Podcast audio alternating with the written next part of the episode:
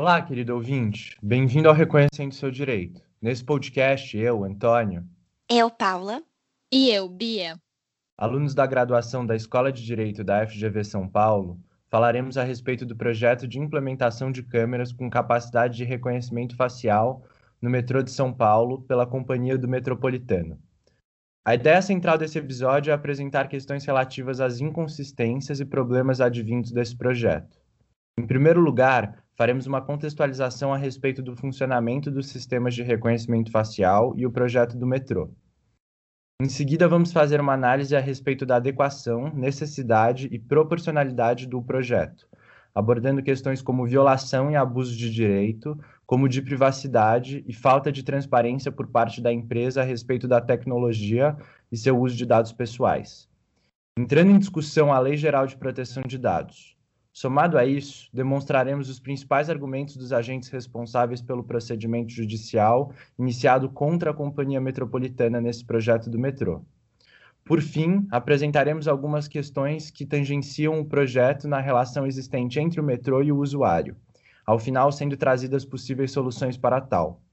Antes de expor o projeto em si, cabe o questionamento inicial: o que é e como funciona o reconhecimento facial?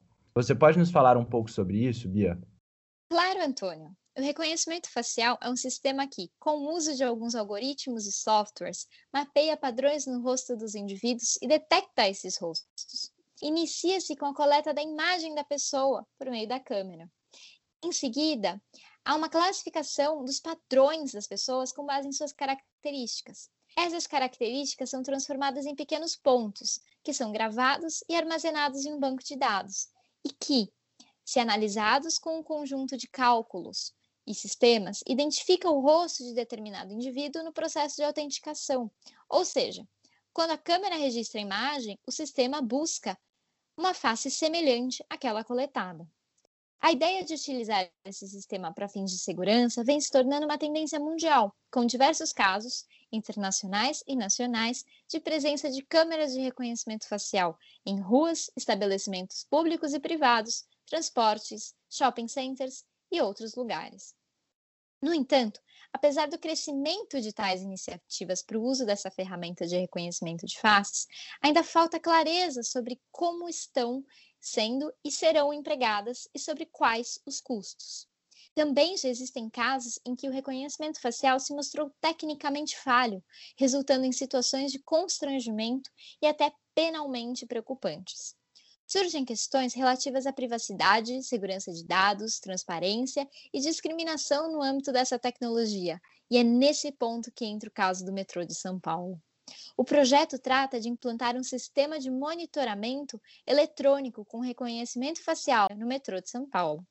A Companhia de Metropolitano de São Paulo abriu edital em 2019 para a compra de um sistema de reconhecimento facial, cujo projeto previa a instalação de câmeras com tal tecnologia nas linhas azul, verde e vermelha, 1, 2 e 3, respectivamente. O vencedor dessa licitação foi o consórcio Andy e Neo Johnson, com um valor de contrato de mais de 58 milhões de reais. Imagina só? Acho que a Paula pode começar com a primeira problemática do projeto, não é mesmo? Sim, é claro. A primeira questão alarmante com a qual podemos nos deparar é a da finalidade dessa proposta de implementar câmeras de reconhecimento facial nas linhas do metrô. Exatamente. Mas então por que utilizar esse método de reconhecimento facial? Olha, muito provavelmente que isso advenha da nova moda do tecnosolucionismo. A ideia da tecnologia como aliada em vários setores trouxe, na tentativa de suprir recursos falhos de segurança pública, esse anseio de utilizar-se de mecanismos precisos e invasivos na busca por seguridade. A Companhia Metropolitana informou algumas das justificativas para implantar esse sistema de monitoração eletrônica no metrô, o que inclui o reconhecimento facial. Sinteticamente, seriam 1. Um, aumentar a quantidade de locais monitorados. 2. Melhorar a quantidade do armazenamento de imagens. 3. Implementar um sistema capaz de gerar alarmes. 4. Integrar sistemas de monitoração eletrônica em um só, centralizando equipamentos. E 5. Monitorar áreas de circulação restrita para pessoas e animais. Ainda, a companhia também alegou que a modernização contratada teria por objetivo aperfeiçoar a tecnologia voltada à segurança pública e ao atendimento de órgãos públicos que demandam colaboração da companhia para auxiliar na investigação e repressão de infrações. Em um documento de resposta à decisão do TJ de São Paulo, o âmbito de ação cautelar interposta pela Defensoria Pública contra a Companhia Metropolitana, neste caso do metrô, como será abordado mais para frente neste podcast, a companhia também disse que a funcionalidade do software que identifica facialmente as pessoas só será utilizada em casos específicos para atender demandas esporádicas, como, por exemplo, a busca de pessoas desaparecidas ou identificação de usuários que eventualmente tenha praticado algum crime nas dependências do metrô. Sim, e nesse mesmo sentido, recentemente, o projeto de lei 865 de 2019 da Alesp, ao tentar tornar obrigatória a instalação de câmeras de reconhecimento facial em todas as estações do metrô e da CPTM, pautou-se na finalidade de coibir a ação de criminosos nas estações e nos trens, preservando a segurança dos usuários. O projeto também previa a possibilidade de investigar casos de assédio nos transportes por meio do sistema e também encontrar pessoas desaparecidas, podendo o metrô e a CPTM manter parcerias com as autoridades públicas e os órgãos de segurança pública para auxiliar na localização de foragidos. Justamente, a primeira grande questão polêmica em relação à finalidade reside nessa justificativa de segurança pública. A nova Lei Geral de Proteção de Dados, publicada em 2018, traz uma série de princípios e diretrizes com o objetivo de contribuir para a proteção de dados pessoais.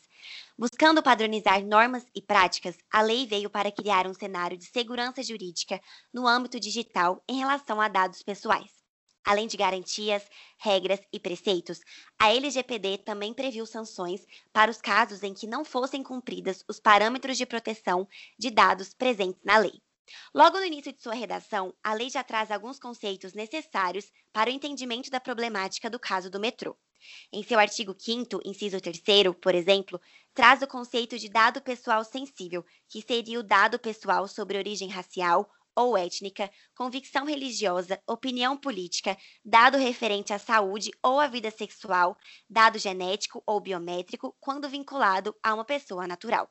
Também traz o conceito de tratamento, qual seja a operação de coleta, produção, utilização, acesso, reprodução, processamento, armazenamento, controle da informação, difusão ou extração realizada com dados pessoais. Esses conceitos são os mais relevantes tratando-se de reconhecimento facial, pois estamos falando de dados pessoais, grande parte sensíveis e de caráter biométrico, num cenário em que haverá tratamento desse dado pelo sistema de reconhecimento facial. Dessa forma, passível estariam a empresa responsável pela tecnologia, a Andy e New Johnson e a Metropolitana, as regulações e parâmetros da LGPD.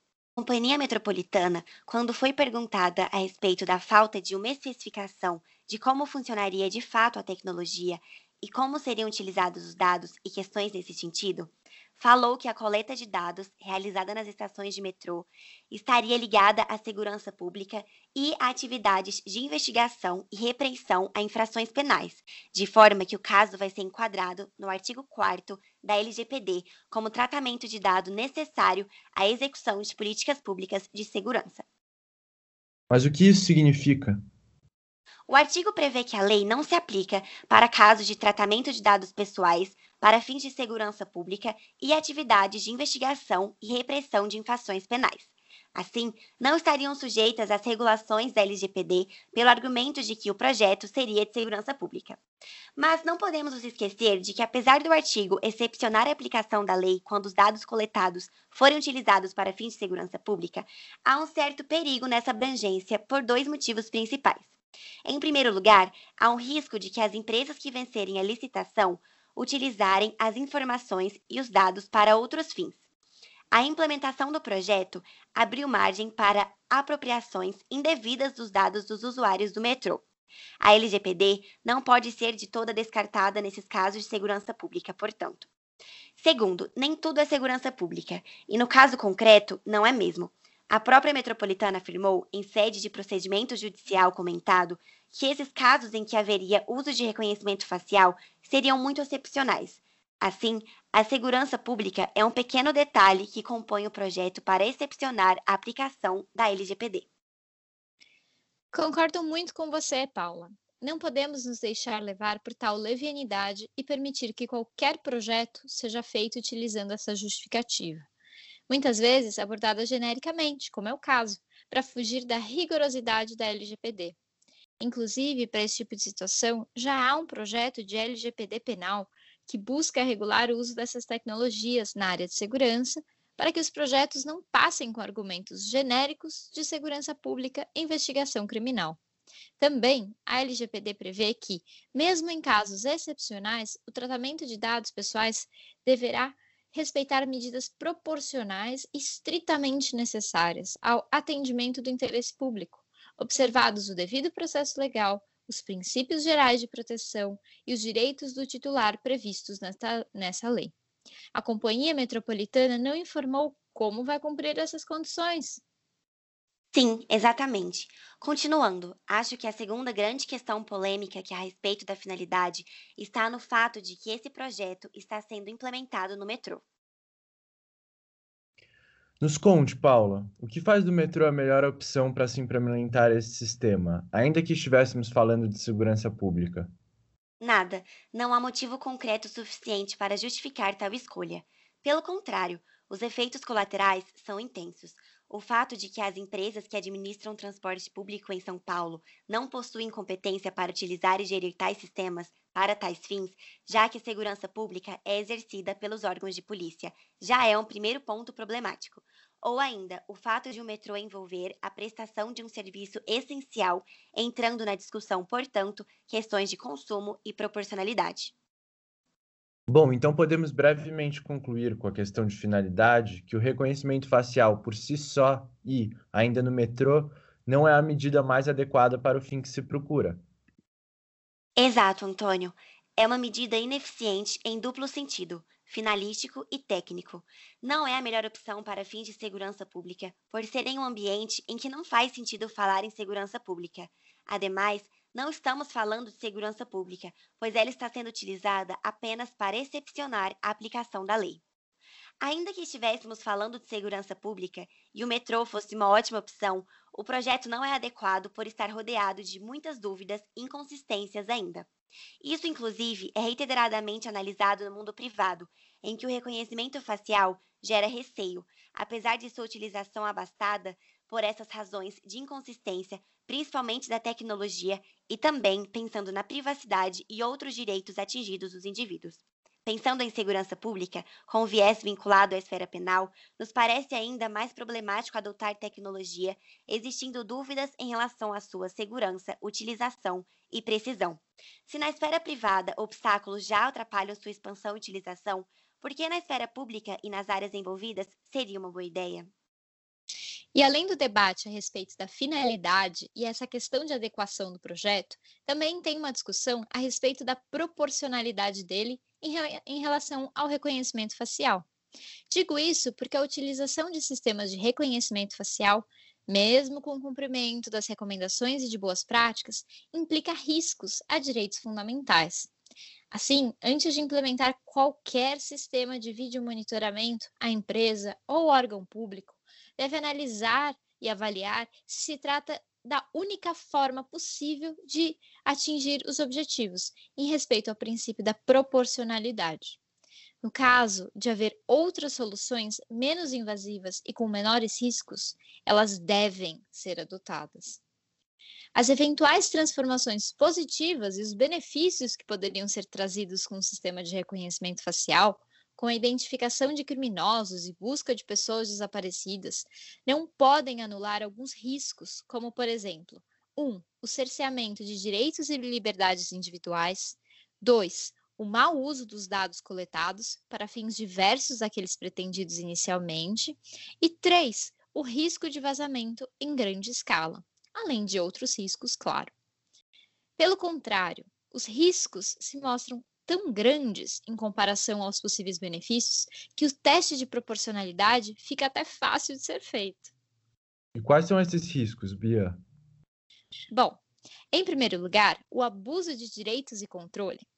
Se mal utilizada, essa tecnologia de reconhecimento facial pode servir como uma ferramenta poderosa de controle e pode acarretar em práticas abusivas, discriminatórias e invasão da privacidade de todos nós. Em seguida, os riscos potenciais de direitos fundamentais.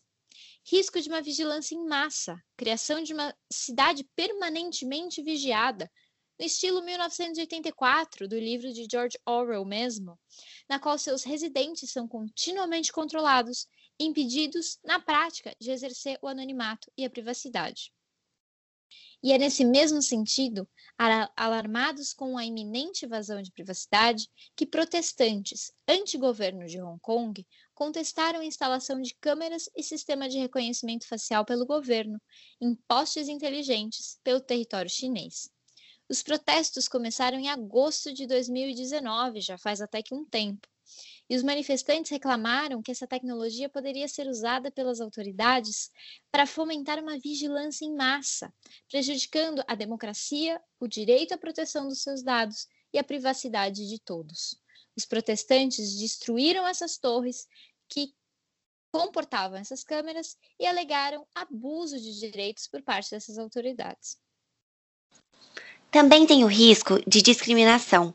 É necessário se atentar ao viés algoritmo, que é a reprodução de padrões discriminatórios resultantes de um processo de machine learning, desses sistemas de reconhecimento facial que levam a práticas preconceituosas e discriminatórias, nas quais as ferramentas tecnológicas reproduzem estereótipos nocivos de gênero e raça.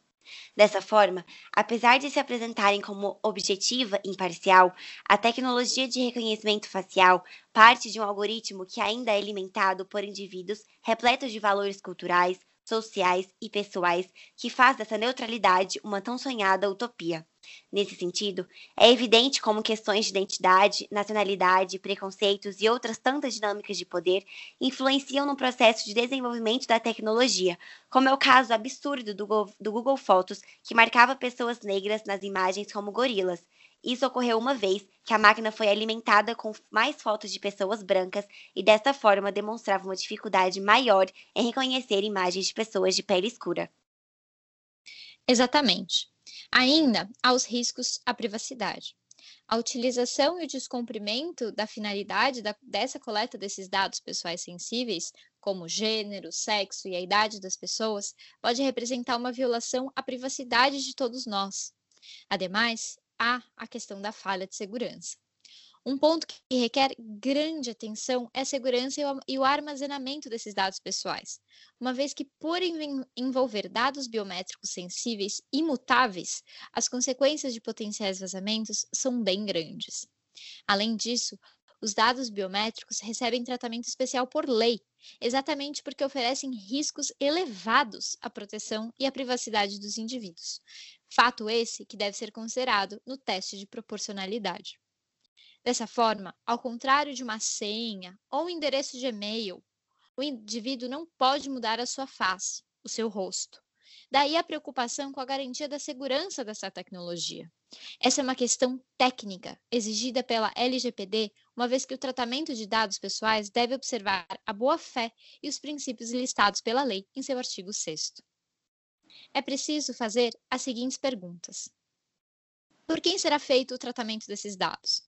Quem terá acesso a esses dados sensíveis? Sobre quem iria recair a responsabilidade por um possível vazamento? Acompanhamos estarrecidos recentemente o maior vazamento de dados cadastrais do Brasil. Foram 223 milhões de dados pessoais vazados. E se esse vazamento fosse com as caras das pessoas, de todos nós? Tendo todas essas problemáticas em vista, as empresas que pretendem instalar essa tecnologia devem tanto observar os possíveis riscos que você trouxe, como atentar-se aos princípios da legislação aplicável. Devem fazer um teste de proporcionalidade para constatar se a finalidade da coleta está sendo respeitada, se há medidas de responsabilização e prestação de contas e se os riscos da implementação não superam os benefícios. É isso. Dessa forma, a fim de analisar o embate entre riscos versus benefícios que essa tecnologia enseja, esses sistemas devem ser orientados conforme os princípios da LGPD, como a finalidade, a necessidade, a transparência, a segurança da informação e a não discriminação. Então, a partir de agora, a gente vai trazer um pouquinho para vocês quais são esses, esses princípios. Bom, em primeiro lugar, a finalidade é posta em relação às razões que conduzem o tratamento de dados pessoais. Essas razões devem ser sempre legítimas, específicas e explícitas. É necessário que o sistema de reconhecimento facial justifique claramente qual a finalidade do tratamento desses dados.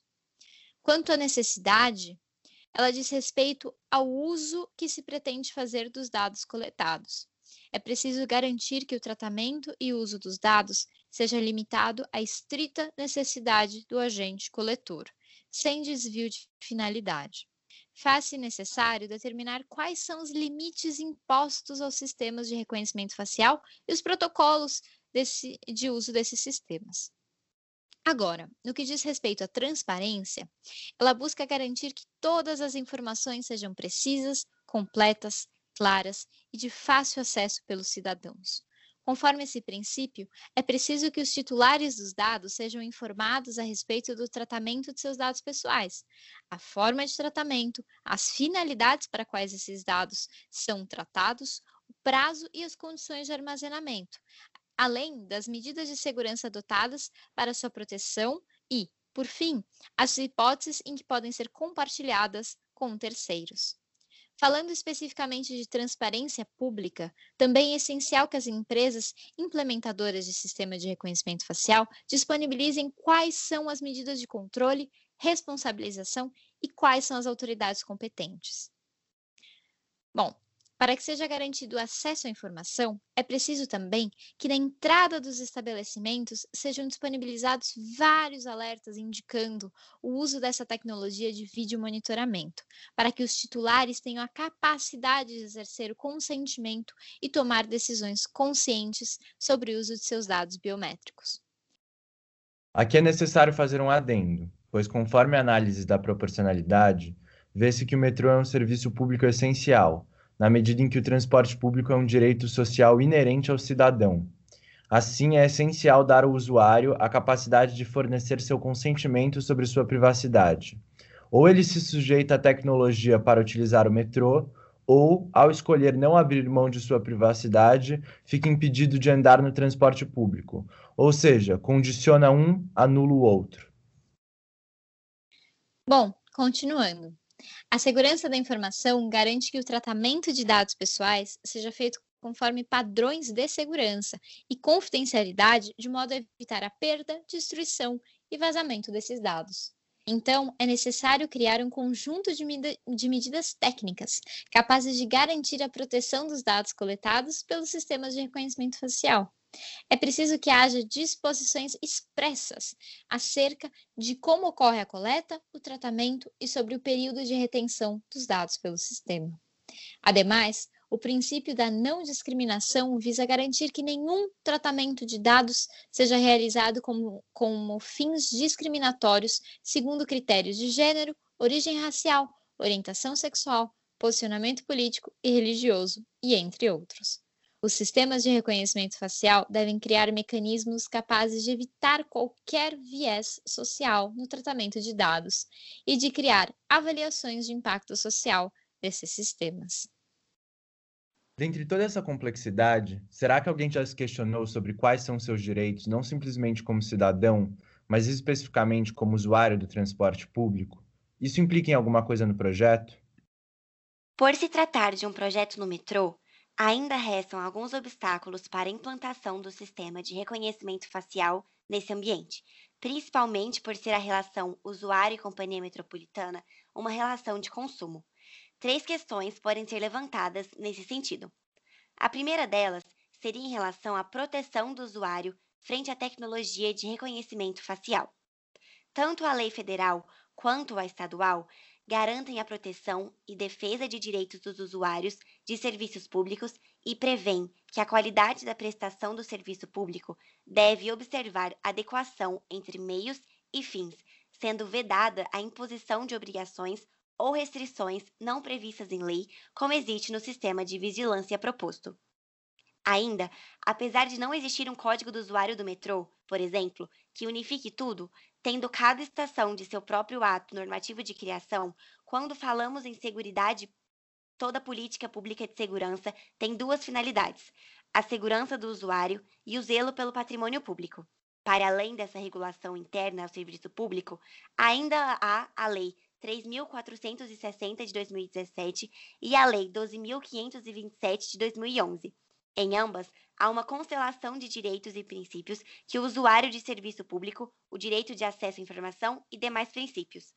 A dúvida que fica é: o uso da tecnologia de reconhecimento facial protege a quem, se aparentemente viola ou, no mínimo, não assegura todos os interesses do usuário no das normas legais existentes sobre o metrô? E tem também a questão a respeito da transparência.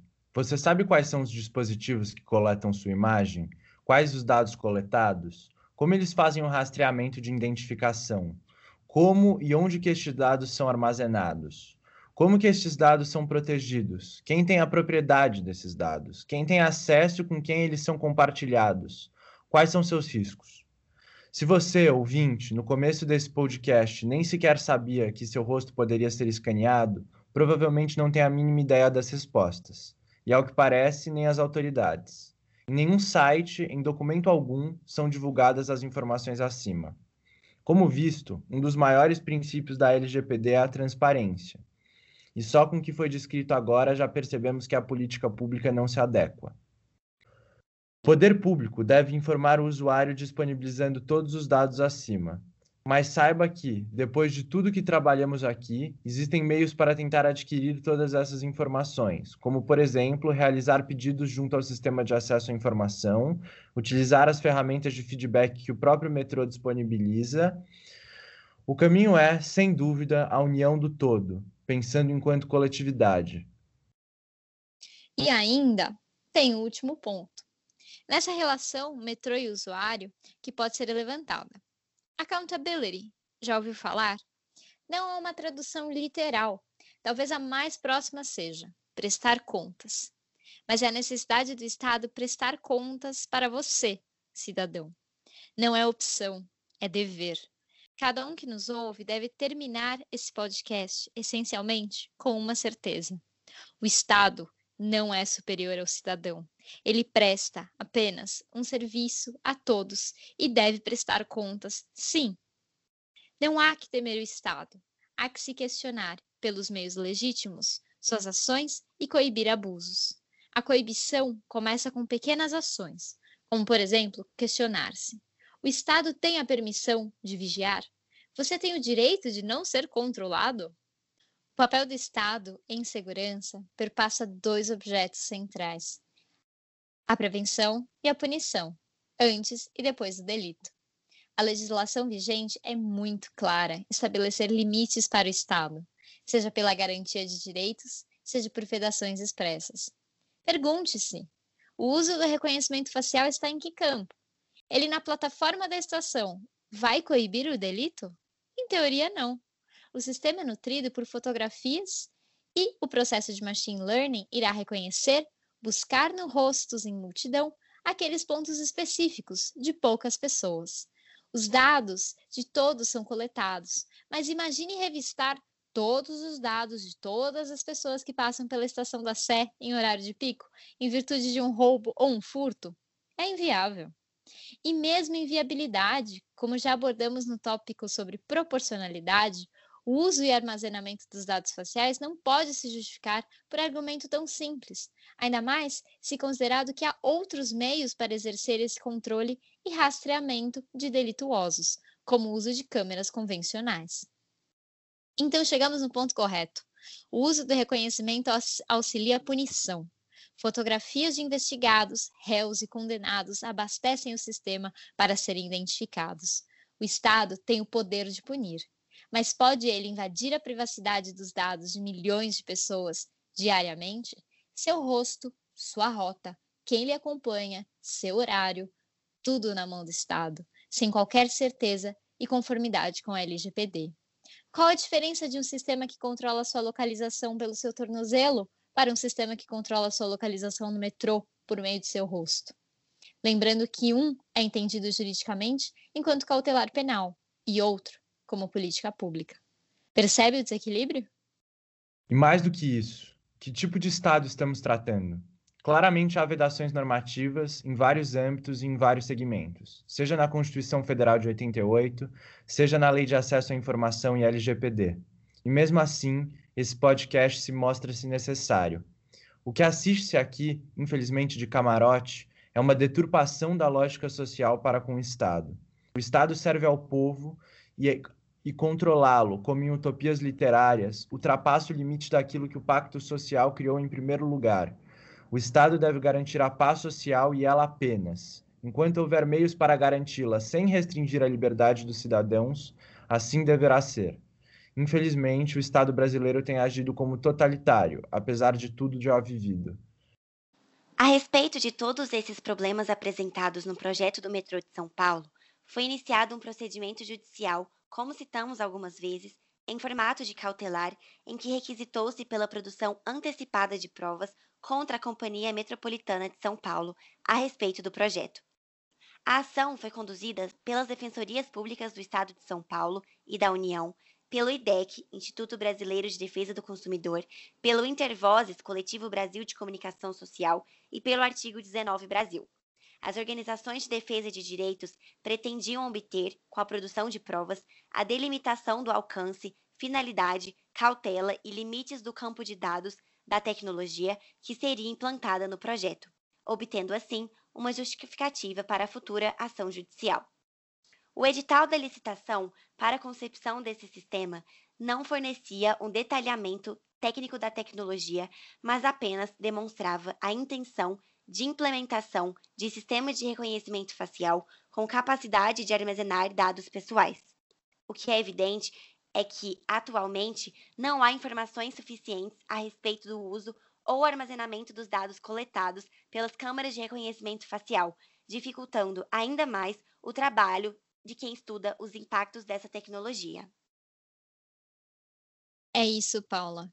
Ainda, a ação cautelar também identificou o potencial de violação do direito à privacidade de todos os usuários do metrô, já notificado previamente pelo IDEC, a Companhia Metropolitana, metropolitana, perdão, como falamos agora há pouco. A ação também se atenta ao potencial lesivo na relação usuário e serviço público, sobretudo considerando o desrespeito ao Código de Proteção e Defesa do Usuário de Serviço Público do Estado de São Paulo, a Lei Estadual 10.294, ao Código de Defesa do Usuário de Serviços Públicos, que é uma lei federal de número 13.460, e, claro, ao Código de Defesa do Consumidor, que é a Lei Federal famosa 8.078. Como dito, as leis prevêem que a qualidade da prestação do serviço público deverá observar adequação entre meios e fins, sendo explicitamente vedada a imposição de obrigações ou restrições não previstas em lei, respeitando o princípio da legalidade. O que, se, o que se observou na ação é que a falta de transparência somada aos abusos da tecnologia pela prestadora de serviço são ofensas diretas aos direitos dos usuários. Devemos entender também que apenas o fato de se saber que está sendo filmado, sinalizado por placas, não é mais suficiente, sobretudo com o uso dessas tecnologias e a LGPD. O tratamento desses dados pessoais é uma questão extremamente relevante. O potencial lesivo disso foi reconhecido nesta cautelar, mas infelizmente não se sabe ao certo sua extensão. Também foi abordado o direito de crianças e adolescentes na ação, não? Sim, o direito à imagem e privacidade são expressamente garantidos pelo artigo 100 do ECA, sendo reforçados pela LGPD, que exige um consentimento expresso para o tratamento de dados de crianças e adolescentes.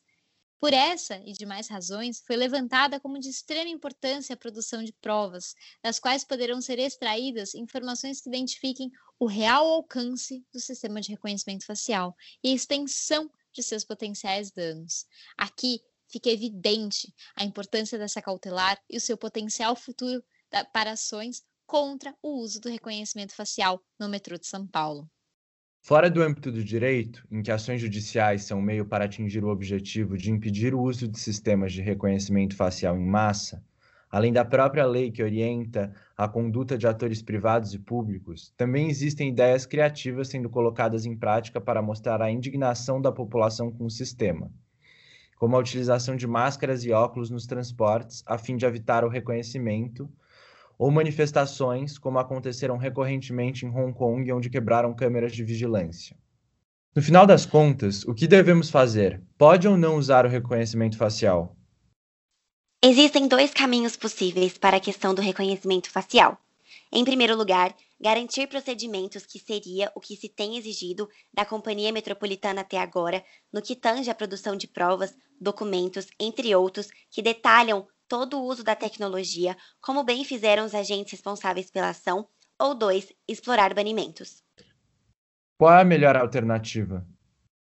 Bom, tendo em vista a crescente tendência internacional ao banimento dessa tecnologia, como em São Francisco, na Califórnia, onde agências do governo baniram o uso de reconhecimento facial por considerarem essa tecnologia consideravelmente violadora de direitos e liberdades individuais, vê-se que a melhor e mais eficiente forma de proteger os indivíduos contra essas violações é o banimento. É necessário entender que, mesmo tendo bons procedimentos e seguindo todas as recomendações de boas práticas, os sistemas de reconhecimento facial vão sempre ser uma tecnologia de alto risco, justamente por utilizarem de dados extremamente sensíveis dos indivíduos.